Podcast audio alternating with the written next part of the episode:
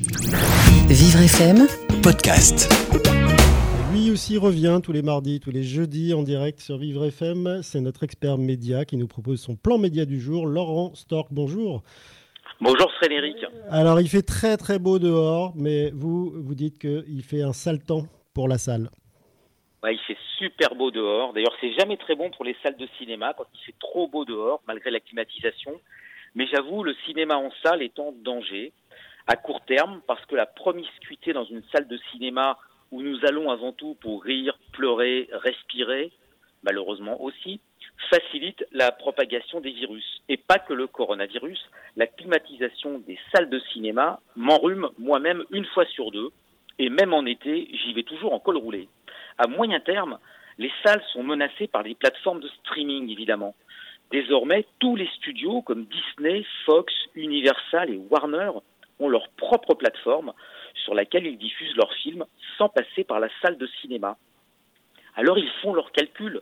Est-il rentable de sortir ce film en salle, sachant que les coûts publicitaires d'une sortie mondiale sont extravagants? Est-ce qu'un film qui ne sort pas en salle de cinéma reste un film? Peut-il être sélectionné à Cannes? Peut-il recevoir un Oscar? Comment l'appelle-t-on? Long métrage Film inédit Direct ou vidéo? Et puis, pas plus tard qu'avant-hier, une autre question, est-ce que les drive-in sont des salles? Autant de questions nouvelles.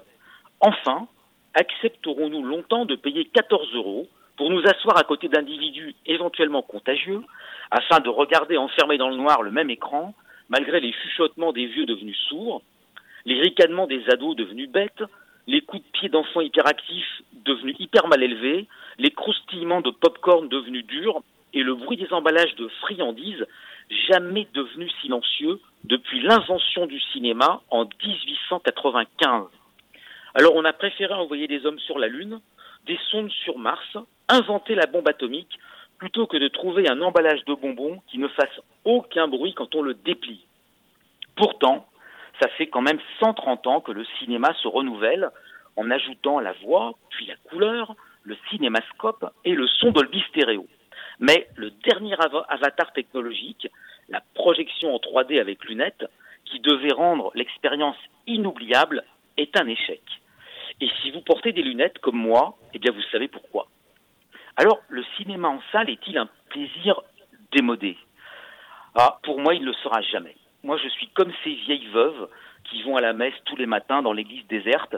J'ai la foi et je pense que je continuerai jusqu'à ma mort à aller à la première séance du matin celle de 8h45, où je suis seul dans la salle, tel Howard Hughes en projection privée, sans la morphine, sans la codéine, sans Rita Hayworth, ni Katharine, ni Katharine Hepburn. Bon, on peut pas tout avoir. C'est juste le film et moi. Alors, seuls éléments réconfortants dans ce paysage morose, les géants du net s'intéressent aux salles de cinéma. Netflix a racheté la salle la plus prestigieuse de New York et qui s'appelle le Paris. C'est vous dire si elle est chic. Amazon pourrait d'ailleurs bien racheter le plus gros réseau de salles des USA. Ce serait une incroyable ironie quand on y pense si les plateformes de streaming diffusaient leurs films dans des salles de cinéma au moment où les studios d'Hollywood ne le font plus. Quel fantastique twist scénaristique. Mais pour moi, la magie du cinéma passe par la salle, parce que c'est une magie enfantine d'abord, et puis une magie millénaire. Marc Azema, archéologue spécialisé dans l'étude de l'art préhistorique, fait remonter l'origine du cinéma à la grotte Chauvet en moins 32 000 avant Jésus-Christ.